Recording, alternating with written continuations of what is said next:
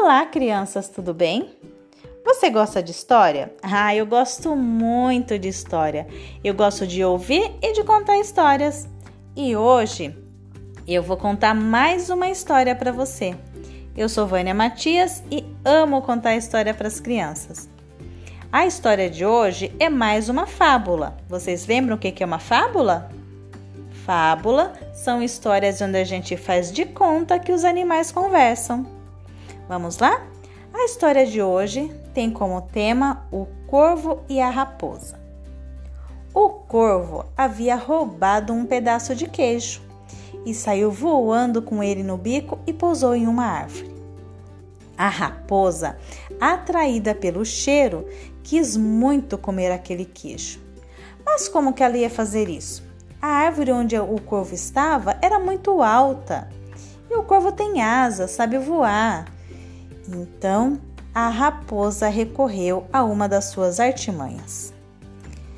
Bom dia, senhor corvo!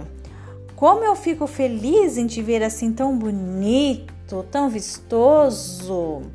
Olha, entre todas as aves, não tem nenhuma igual ao senhor.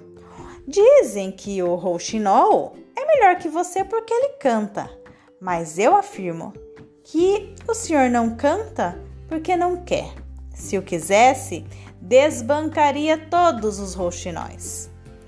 Assim, a raposa ficou elogiando demasiadamente o corvo. O corvo, todo cheio de orgulho, quis mostrar para a raposa que também cantava.